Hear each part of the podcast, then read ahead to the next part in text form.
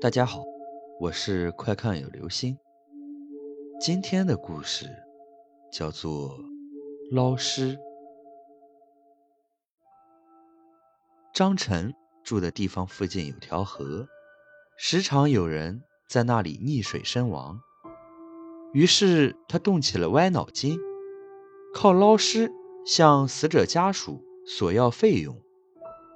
这天，张晨。捞上来一具男尸，从口袋里的画笔判断，死者生前是一名画家。张晨照例给死者拍了一张照，免得尸体腐烂后家属认不出来。左等右等也不见死者家属，天色已晚，张晨准备先把尸体带回家。这时，远处。有一个黑影飞奔而来，张晨心中一喜，买家终于出现了。可是，等他见到对方的面容，不禁吓了一跳。眼前男人的相貌和捞上来的尸体一模一样，原来他是男画家的魂魄。男人伸出泡得肿胀的手，客气地说道：“你能把尸体还给我吗？我还要带他去安葬。”张晨指了指牌子上的标价道：“三万元捞尸费，你先给钱再说。”男人露出为难之色，表示自己身上没带那么多钱，想先拿回尸体再筹钱付款。张晨死活不同意，男人气愤地离开了。第二天，张晨又捞到了第二具尸体。尸体穿着一件黑色 T 恤，下身是一条蓝色牛仔裤。张晨刚拍好照，男画家的魂魄又来了。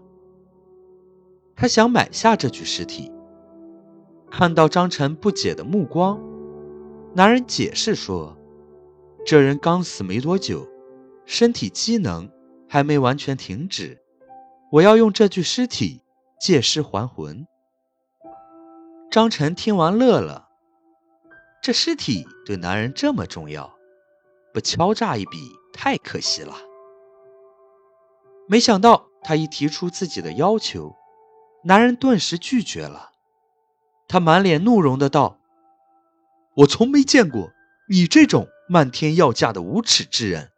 我这儿就一万块钱，有本事把他重新丢回去！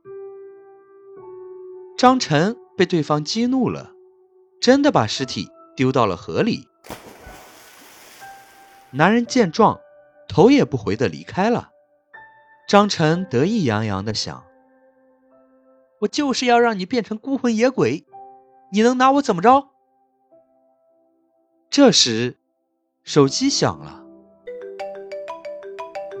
张晨接通电话，那边传来了母亲哭哭啼啼的声音：“儿子，你爸赶过来看你，他下车抽烟，不小心掉河里了。